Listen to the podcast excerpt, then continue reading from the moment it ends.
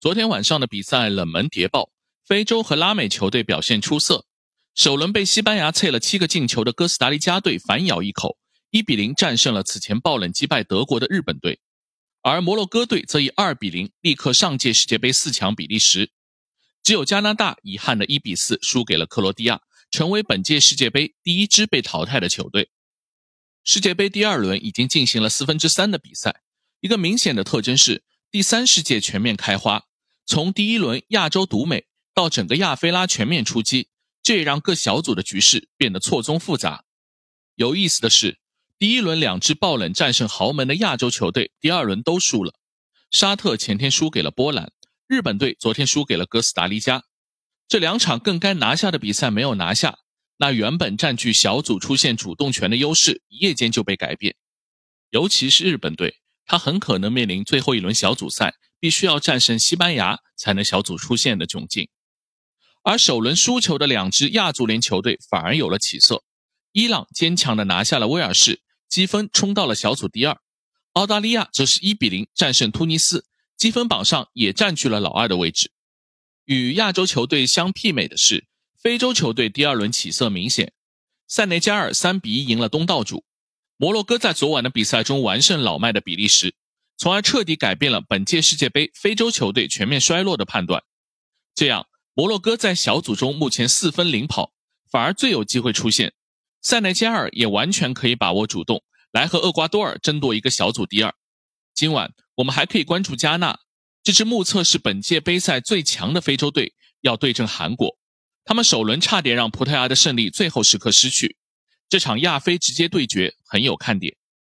中北美及加勒比海的球队也改变了大家的印象，除了美国保留和亚洲的伊朗争夺一个出线机会外，阔别世界杯三十六年的加拿大昨天是有点可惜的。开场一分钟就进球的情况下，被老辣的克罗地亚连扳四球。加拿大前后两场比赛开场的冲击力让人惊艳，但是他们的智能也随处可见。特别是主教练赛前没有必要的对克罗地亚的挑衅，反而激怒了这个沉睡的狮子。看着克罗地亚首轮的沉闷发挥，如果不是赫德曼叫嚣要干死对方，也许这场真能创造一个奇迹。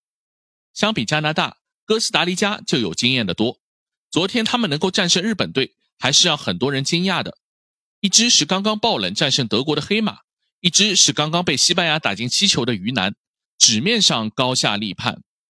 而且首轮爆冷后，包括中国国内都掀起了一股对日本足球的盲目神话，比如把森保一首场比赛的用兵吹得神乎其神。但显然，昨天的比赛充分暴露了日本国内对森保一保守和僵化风格的批评不无道理。打德国先求稳守反击没有问题。打哥斯达黎加整个上半时还是消极防守，然后守门员又丢了一个那么窝囊的球，再加上本场轮换的失败以及不敢放手使用三山勋等罪状，都已经让日本球迷出离愤怒。这场对阵哥斯达黎加，大家对日本的这种盲目乐观其实也有点不可思议。大家忘记了，就是这支拉美球队八年前在巴西世界杯小组中三比一战胜乌拉圭，一比零战胜意大利，零比零逼平英格兰。以小组头名出线，然后八分之一决赛点球战胜了希腊，四分之一决赛一百二十分钟零比零，最后点球惜败给荷兰。八年后，这批球员是老了，但是昨天的首发阵容中包含七名参加过那届世界杯奇迹的队员，他们经不起西班牙快速的青春风暴，但是修理下缓慢的日本人还是有底气的。亚洲足球真是像极了咱们的大 A 股。除了卡塔尔是新股上市就难逃破发命运之外，充满了大起大落。先是跌到谷底，跌到怀疑人生，然后突然爆发，上演逼空行情。当大家跟风追进去的时候，主力资金迅速切换赛道，同时让那些所谓的牛股现出原形。这当然是开玩笑，但相信经过第二轮比赛，大家对亚洲足球也回归了理性。正如我此前节目中说的。本届世界杯确实是亚洲足球的一个转折，标志着亚洲从过去的垫底鱼腩，终于具备可以和欧洲二流以及非洲和拉美球队抗衡的实力。但在实力发挥正常的情况下，输赢都是合理的，就怕真的把自己当个菜。所以，既不要妄自菲薄，也不要吹捧过头。最后一轮小组赛中，虽然排名上有先发优势，但是没有一个小组有明显的出线机会。还是要像那四场赢球中做到的那样，拼出自己的命运。亚非拉联袂精彩演出，也算是这届卡塔尔世界杯的一个亮点。每天都有让人意想不到的冷门，这对要扩容到四十八支球队的世界杯，也许是个好消息。马上，明天要开始的最后一轮小组赛，才是真正检验各支球队成色的最好机会。到时候，我们再来看看今年真正的黑马花落谁家。